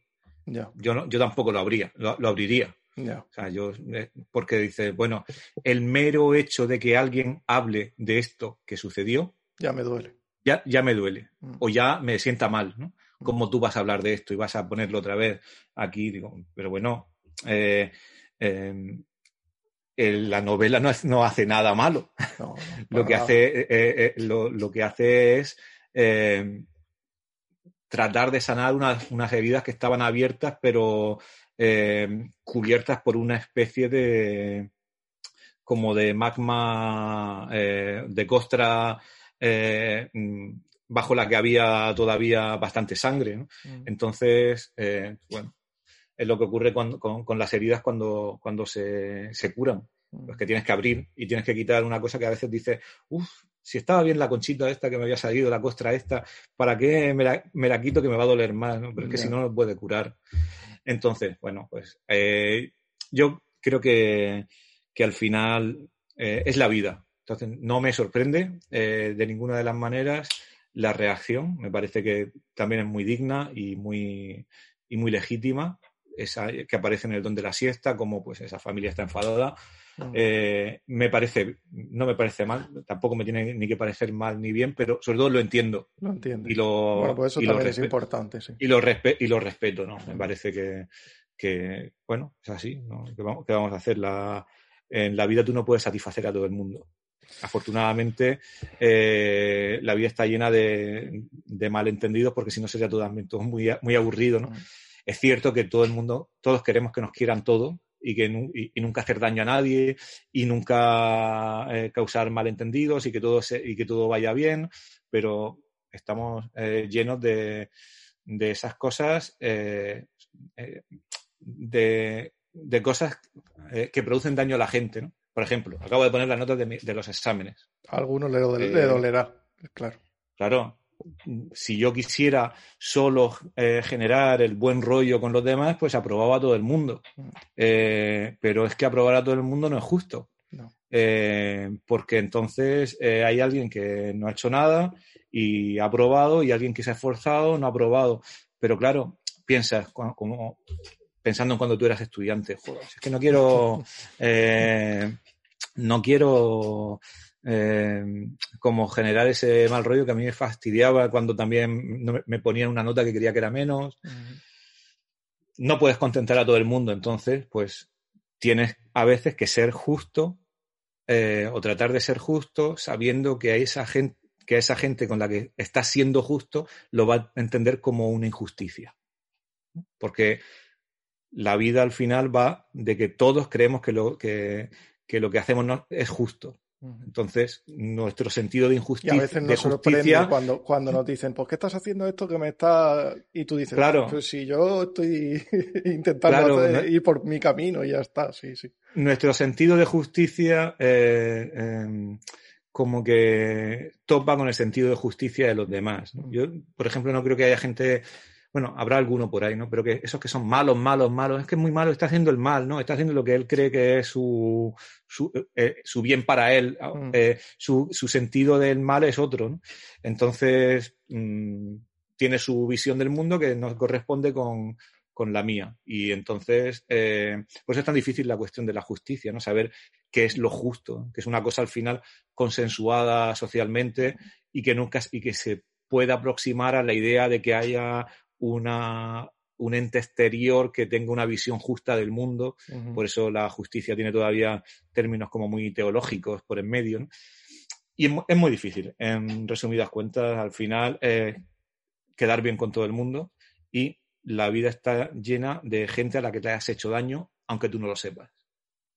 Bueno, yo, yo, yo, te perdona si te he sacado el tema, porque te puedo, sacar, te puedo sacar mil temas si te he sacado este tema, pero ya te he dicho que te iba a preguntar mis, mis pulsiones a raíz de, de conocerte a ti y de haber leído lo que he leído.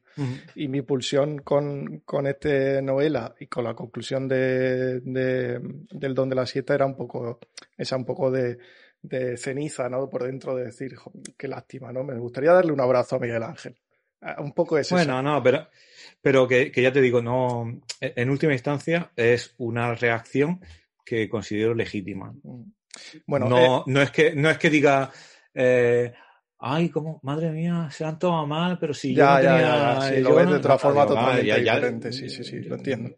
evidentemente que se lo han tomado mal, no se lo pueden tomar de otra manera. Claro. Eh, se lo pueden tomar muy a mal o poco a mal, pero a mal, eh, desde luego. Entonces, no me sorprende, me apena, eh, en, en una Utopía eh, habría sido una novela de reconciliación con la familia, pero como la vida no es una utopía, pues, eh, pues ha generado mal rollo. vamos a hacer. Bueno, mira, en, en, los cuatro libros que yo he leído tuyos tienes muchos más y sobre todo tienes más ensayos y más cosas. No sé si estas son las únicas cuatro. Bueno, es que tampoco sé si a, si a esto se le considera novela. Eh, no, es un, ensayo, literario. ¿Y, lo otro son tres novelas o tienes alguna más? Yo no sé si tienes más o no. No, novelas son esas. Tengo libros de cuentos, diarios, eh, microrelatos y luego ensayos, de monografías artísticas. Eh, ¿Tienes algo por ahí de lo que supongo que estarás trabajando, aunque sean primeros mm. bocetos de algo, en lo que no haya ningún componente tuyo?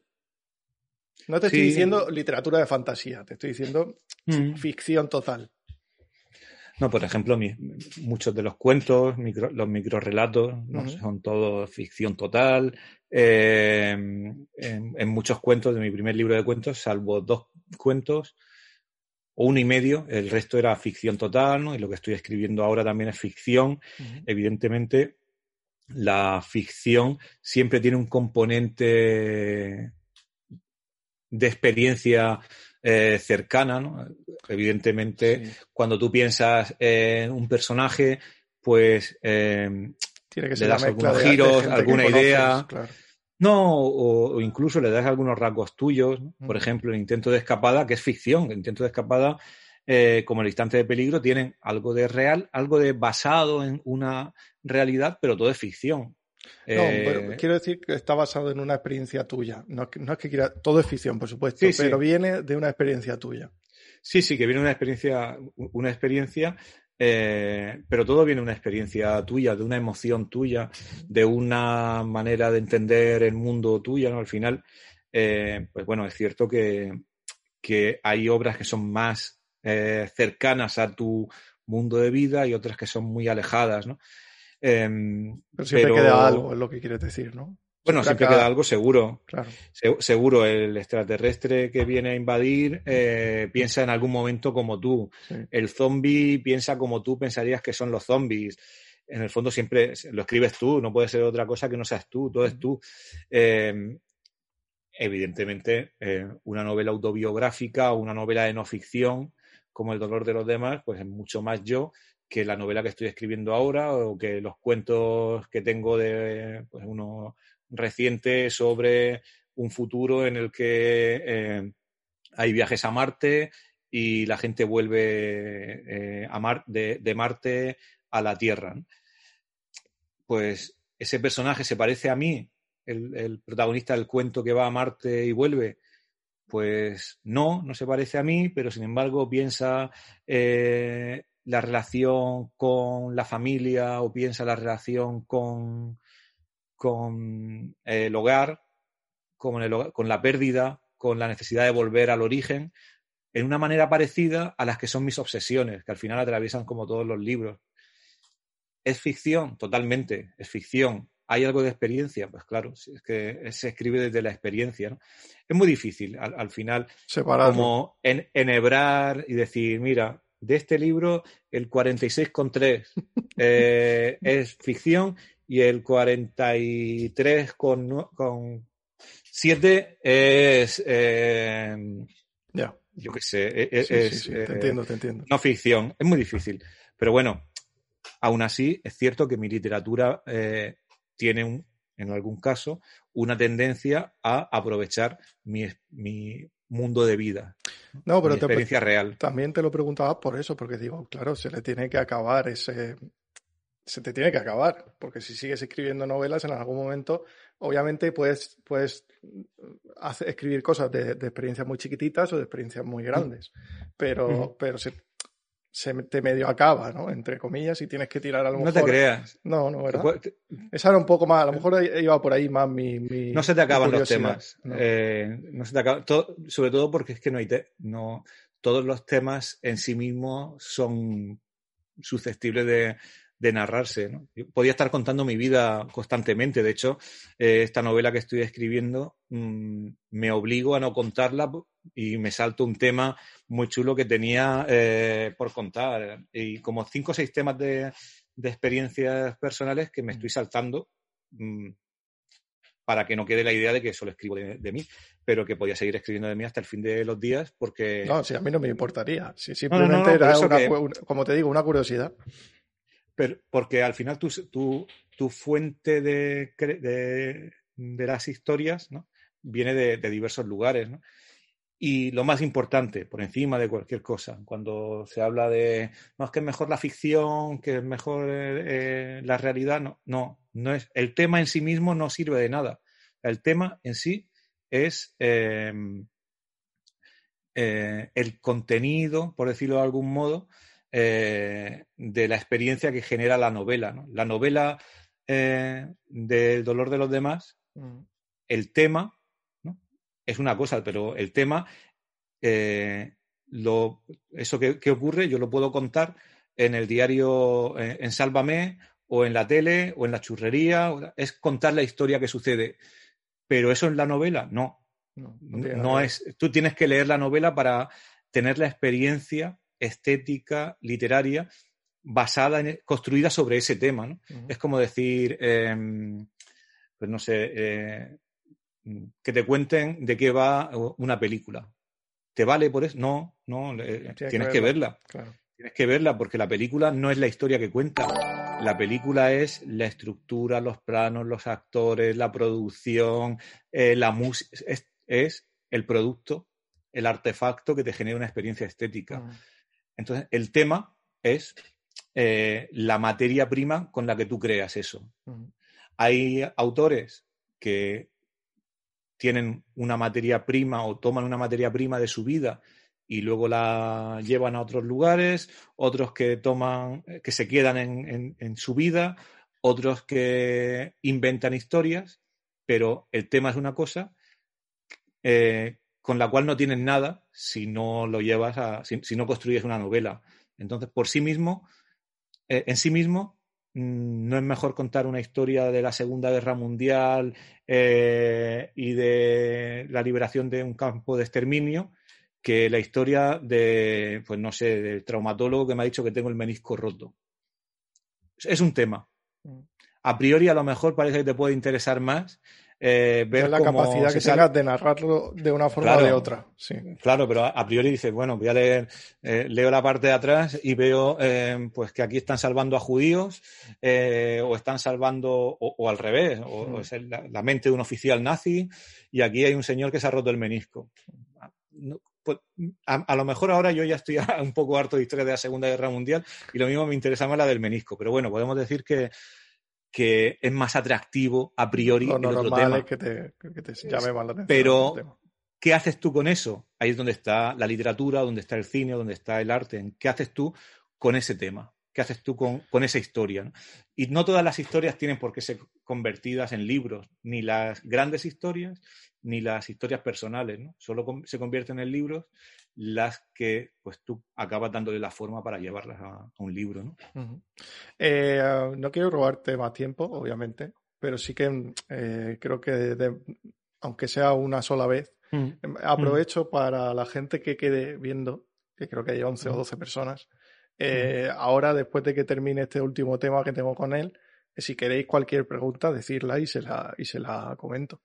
Em, yo no quiero escaparme sin hablar, aunque solo sea un momento del tiempo en tu libro del don de la siesta. Sé que el libro va de siesta, pero no me apetecía hablar de siesta porque he escuchado cuando estuviste en Buenafuente, cuando estuviste en, en Cadena Ser, cuando cuatro o cinco cosas que he escuchado y solo hablaban de siesta. Y yo me parece muy bien, pero a mí me parece que el, que el librito tiene temas más chulos que el de la siesta en sí.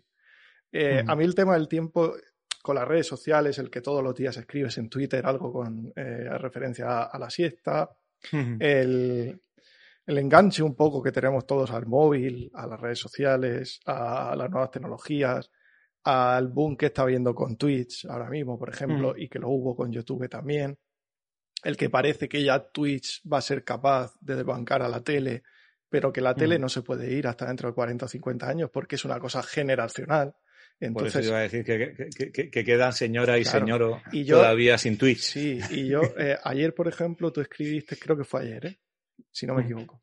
Tú escribiste algo de, en eh, Twitter de debate de Cataluña. Ah, sí, sí, que puse un rato aquí que parecía de, vergüenza. Sí, sí y yo ni sabía que estaba el debate de Cataluña. Mm. Y yo estaba viendo una entrevista en Twitch de un par de personajes que a mí me interesan. Yo hace que no veo la tele ni lo sé, y no tengo 15 años como los niños que se supone que consumen Twitch. Yo ya tengo 33 y, tal y cual. Y, y, no me imagino ya viendo la tele. Obviamente la ves cuando hay, hay, un tema en Salvados, por ejemplo, porque ese programa te gusta y demás y demás. Entonces, más allá de una pregunta, es, es, es esa reflexión de que crees que vamos a necesitar de bajar el pistón, porque hay una cosa que decía Mujica, más o menos, que era que cuando compramos algo, no estamos comprando solo algo material, sino que lo, lo que compramos o lo que, o lo que gastamos a través de esa compra es tiempo, en dedicarle tiempo a esa cosa que hemos comprado, ¿no? Y muchas veces no somos conscientes de compramos, compramos, compramos, compramos y de repente mm, no nos queda tiempo para utilizar todo lo que hemos comprado. ¿Crees que vamos a tener que bajar el pistón un poco en, general para abarcar todo? Bueno, es que no vamos a tener, no vamos a poder, es que no podemos abarcarlo todo. Es que esa es la cosa. Al final em, eh, es imposible eh, estar a todas. Mm. En la vida también, ¿eh? Mm. En general es imposible estar a todas y a todas las cosas que te interesan em, o que te podrían interesar. la, multiplicidad de cosas para hacer en la vida en general, aunque no tengas nada de tecnología, es brutal, porque estamos como muy obsesionados de que por, porque las tecnologías nos han robado el tiempo, porque no. tenemos tiempo, porque hay muchas cosas para hacer. Pero yo antes estaba agobiado también, y no tenía, quedabas con los amigos, eh, jugaba al fútbol. Ay, es que no me da la tarde para nada, entre jugar al fútbol, irme, irme a, de bicicleta, hacer. Siempre nos falta tiempo para, para hacer cosas. ¿no? Ahora ya lo que pasa es que nos generamos unas necesidades continuas eh, que parece que, que, que, nos roban todavía más tiempo, pero siempre hemos sido faltos de tiempo. Sí, pero general, a lo mejor, ¿no? claro, pero a lo mejor va más por ahí. La, la, las, las, necesidades que nos estamos creando, que nos están robando sí. el tiempo. No es porque. Sí, sí, claro, porque tú, tú te generas, por ejemplo, eh, el Clubhouse, ¿no? Eh, que entré ayer eh, por primera vez, bueno, antes de ayer por primera vez, y entras eh, eso que he dicho, que es como una especie de party line, ahí hay, hay gente hablando. Sí, pusiste el meme del abuelo Simpson entrando y saliendo. Sí, digo, sí. En, en, yo entro, salgo, veo que no me interesa, digo, pero a ver, eh, yo utilizo, por ejemplo, utilizo mucho las redes, ¿no? Utilizo Twitter, utilizo Instagram, Facebook cada vez menos, ¿no? Uh -huh. Pero casi sobre todo por cuestiones de trabajo, ¿no? Al final, eh, pues tienes estás que también. Promoción, a, a, aunque sea mínima, tienes que promocionar, tienes que hablar, hablar con los lectores, también estás, te gusta pues, ver cosas, te enteras, eh, conectas con gente. Bueno, para mí, Twitter es mi informativo. Al final, pues es, es medio una cosa que se que no que aprovechas tiempo, pero sí que sí te sirve de algo más allá de la pura eh, expansión, ¿no? Yo en, en, en, en, Clubhouse digo, si yo no tuviera nada que hacer, pues vale, una noche me meto aquí, hablo, eh, paso el rato, pero si es que con los libros que tengo que leer, ya con eso solo ya no tengo tiempo. Sí, es verdad. Si, si yo hago así, bueno, no es que no se va a ver. A mí me pasa con las películas igual. Sí, mira, todo esto son muchos, casi, casi libros, li, sí. libros sin leer. Madre mía. Eh, y digo, bueno, si es que ya de aquí a que me muera, ya no me da tiempo a leer solo los que tengo. Ya los que tengo ya no me da tiempo y a leer. Y te comprarás más, seguro. Y, y, y, día tras día me voy comprando uno, te van surgiendo cosas, quieres leer muchos. Entonces, ya con eso ya no tienes tiempo. Mm. Eh, con los libros, con las series que quieres ver, con las películas que quieres ver, que, lo, con los viajes que quieres hacer. ¿no? Con todo, no tendrías tiempo para nada.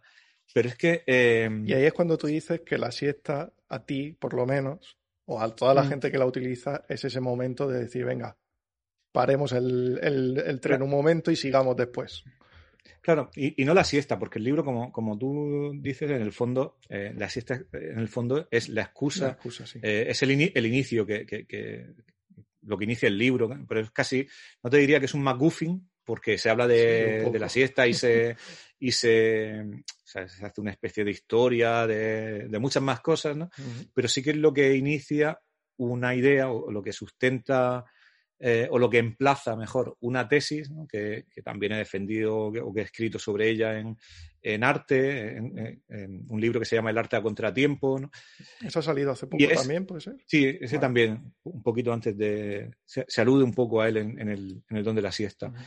Pero bueno, la, idea de que esa propia idea de que no tenemos tiempo para llegar a todo es una idea falsa, porque no podemos llegar a todo de ningún modo. Y entonces la única manera que tenemos de desbancar a veces esa idea de, de no me da tiempo a leer, no me da tiempo a ver, no me da tiempo a estar al día, es hacer cosas que contravienen esa lógica de eh, querer estar a todo, no, solo, no por el placer de hacerlo, sino por la necesidad de hacerlo. Eh, porque cuando queremos ver series constantemente, uh -huh. es porque nos quedamos fuera de la conversación a veces y, y a veces yo me he visto eh, pasando para llegar hasta el final para ver otra. Eh, o los libros, vas leyendo porque quieres leer el siguiente, porque quieres estar al día. O las cosas... No quieres que te pillen sin eso, sin ver o leer. Claro, sí, sí, quieres estar al día. Entonces, no es un placer, sino una necesidad. Eh, cuando tú te acuestas a dormir la siesta, es una necesidad del cuerpo, por supuesto, que estás cansado, pero es algo que haces como una decisión tuya sin eh, querer recibir nada a cambio. Y de ahí va el título del don, que no se ha entendido muchas veces por la cita que hay al principio como el talento o, la gracia de la siesta, ¿no? Yo tengo el don de la siesta como tengo el don de la risa o tengo el don del mm. fútbol, como, eh, eh, como que tú tienes un don, ¿no? Pero no es así, eh, el don para la siesta. En realidad el don está entendido casi más, y es el último capítulo del libro, como un regalo. El don, que es el ensayo sobre el don de Marcel Mauss, que es un, ensayo clásico de la antropología que habla de esa cultura del regalo de hacer algo, de la generosidad, de la generosidad, de, dar algo sin esperar nada a cambio. Y es algo que contraviene el sistema, ¿no? Cuando alguien te ofrece algo sin esperar nada a cambio, desconfiamos, ¿no? De hecho, nos llaman por teléfono, te ofrecemos, no sé qué, ¿dónde viene, dónde viene la permanencia? ¿Dónde viene no sé qué? ¿Dónde viene eh, la letra pequeña? Por favor, no me llames a las 3 de la tarde, sí. Sí, esa es buena, esa es otra. Esos son los negacionistas de, la siesta. Eh, pero la, idea es un poco hacer cosas que no te generan nada directo a cambio, más allá del puro placer de hacerlas. ¿no? el puro placer de acostarte o el puro placer de pasear o el puro placer de sentarte a mirar el cielo, o el puro placer también incluso de perder el tiempo en Internet, que eh, también eh, hay un libro de Kenneth Goldsmith que se llama Perder el tiempo en Internet, que habla precisamente de eso, de bueno, es mirar por la ventana también a veces, hacerlo eh, simplemente como una expansión absoluta. La idea de aburrirse, que es algo hay gente que, no puede que no está permitido, que no está permitido. No está permitido. Yo para mí, para mí, aburrirme es totalmente necesario. Lo necesito. Necesito a, la semana. Igual que a lo mejor no necesito la siesta, que te lo he comentado antes. Eh, yo necesito aburrirme durante, aunque sean tres o cuatro horas. y, eso no quiere decir que no esté haciendo nada. Porque siempre estoy con el móvil, o estoy viendo vídeos de YouTube, o estoy viendo la, tele ya no, pero estaba viendo la tele antes. Y yo sí necesito ese momento. Ese, ese momento para mí es contemplativo. Y es un momento de, parar.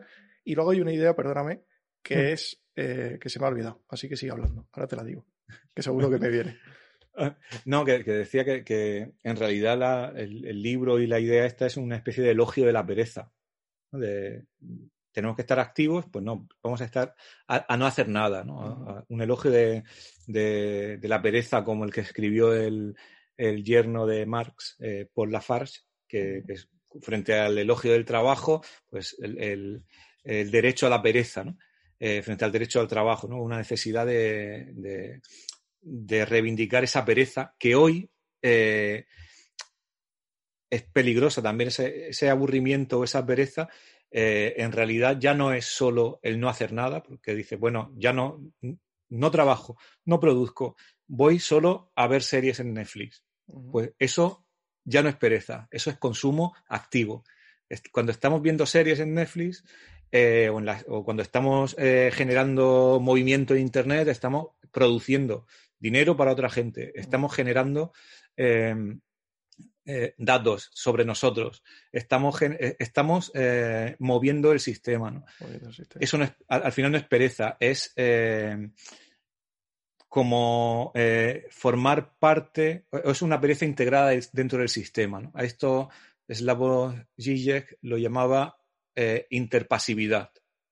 Ese, en vez de interactividad, de estamos eh, em, como comunicándonos con, la máquina, decidiendo, siendo activos, pues no, cada vez más somos interpasivos lo que hemos comentado antes de Netflix es un ejemplo. Eh, tú no decides las series que ves, Netflix decide por ti. Te dice, basado en tu historial de búsquedas, ¿no? O Spotify ya te genera tu mezcla semanal, ¿no? O directamente eh, Facebook y ahora ya el móvil también, la aplicación de fotos, eh, recuerda por ti, ¿no? Hace cinco años, estos son tus mejores recuerdos. ya no tienes ni que preocuparte por recordar, por decidir por decidir la música que quieres escuchar. No tienen ni que preocuparte eh, por reírte en las series, porque se ríen las, las, risas enlatadas, ¿no? que sí se habla de eso. ¿no? La risa enlatada te dice, no, te dice dónde te tienes que reír, sino que como sabe que tú ya no tienes ni ganas de reírte, tú estás tendido en el sofá, pues ya le, eh, ríe por ti, ¿no? Eso es la, idea de la interpasividad. Entonces, la pereza que defendería yo sería como una pereza activa. Hacer cosas no, eh, que, no produzcan nada. Y eso es como lo contrario, porque para no producir nada hay que obligarse. Mm. Porque cuando nos tiramos al sofá, como decía, y nos ponemos a ver series, estamos produciendo. Cuando estamos eh, jugando al juego, estamos produciendo. Mm. Entonces, ¿qué es la verdadera pereza? Pues la que contraviene totalmente la lógica del sistema eh, y hace cosas que son, pues, casi un pirateo de, del sistema. Yo me he dado cuenta. es, un, hackear el sistema, casi. Yo me he dado cuenta que es lo que antes se me ha olvidado, de que, de que para evitar ese agobio que a lo mejor tenía, tenemos, o, yo por lo menos si lo tenía, el agobio mm. que tú dices no me da tiempo, yo mm. decidí que iba a ir cosa por cosa. Entonces yo tengo una serie de cosas que hacer, yo hago cosa por cosa, a veces entrelazando, no quiero decir que hagas una hasta que la termines, sino yo hago cosa por cosa y hasta donde llegue. Ya tanto el día, el mes, el año, lo que sea. Y eso me ha, me ha, ayudado bastante a no ir agobiado por la vida. Porque con 23 años tienes, tendencia a ir agobiado con el trabajo, con hacerlo bien, con y ya te, pues va pasando un poco el tiempo, vas... Conforme vas creciendo, no, y a veces, como sigas con ese agobio, te agobias más porque te queda menos vida. Claro. entonces, y entonces tienes que aprender a, no a relajarte, o, yo, no quiero, yo no digo quitar el pie del acelerador, simplemente digo saber cuándo acelerar. Ya está. Sí, y, sobre todo, que creo que es la, clave zen del asunto, mm.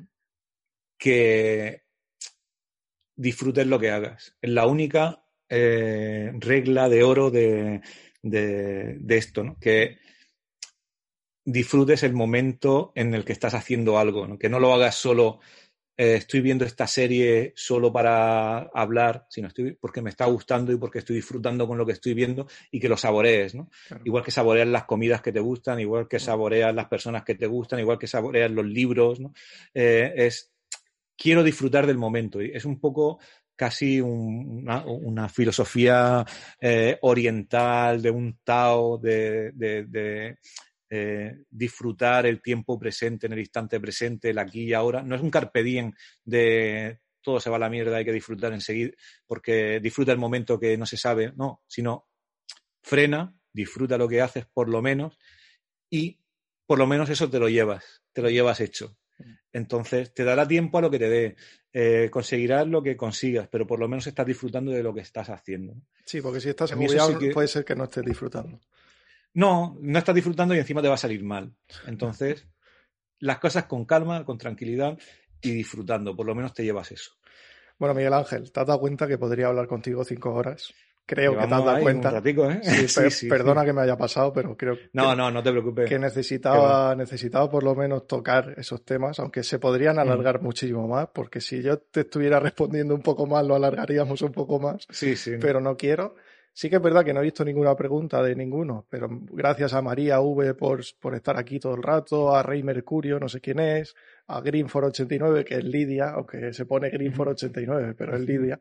Y sí que Lidia me ha dicho que el artista japonés que vimos en Madrid era Tetsuya Ishida. No sé si lo conoces. Eh, no. Vale, pues eh, échale un ojo por si te gusta. Oye, que si te mola, guay. A mí me encantó. Tiene una, la mm. expresividad que tiene y lo que transmite me gustó mucho. Incluso sin saber de él prácticamente mm. nada porque no lo conocía. Y nada, Miguel Ángel, no sé si quieres decir algo más de tu novela o lo que sea. Obviamente tienes el micrófono abierto. Que la, compren. Eso. y que te agradezco, que la roben. Te agradezco muchísimo que estés aquí porque eh, esto acaba de nacer, obviamente, mm. aunque es una cosa reciclada de lo anterior que yo hacía, acaba de nacer y te lo agradezco muchísimo que hayas sido el primero, porque siempre cuesta. Vas a abrir, vas a hacer pues como los, como los, los transatlánticos en la Antártida, seguro, que abres el camino. Pues nada, yo encantado de ser el primero y nada, otra vez volvemos y así cuando... Cuando tú quieras, de verdad te lo digo, cuando... tienes, mi contacto. Cuando tengamos más tiempo. no, pero bueno, que, que sí, que, yo encantadísimo y, y nada, que es una charla muy chula. Yo soy muy rollero, como te habrás dado cuenta, pero, pero bueno, pero no, ha sido muy. no puede haber nada mejor que, que alguien que está, vamos a ponerle en el papel de entrevistador, aunque no, lo soy ni mm. de coña, que la otra persona mm, hable. Eso es genial. Mm. Porque el problema es cuando no habla. Claro, no, no, sacar a la, gente las palabras así con cuchillo casi. Pues nada, yo encantadísimo y. Y que nos podamos tomar una cerveza. Eso también, ¿eh?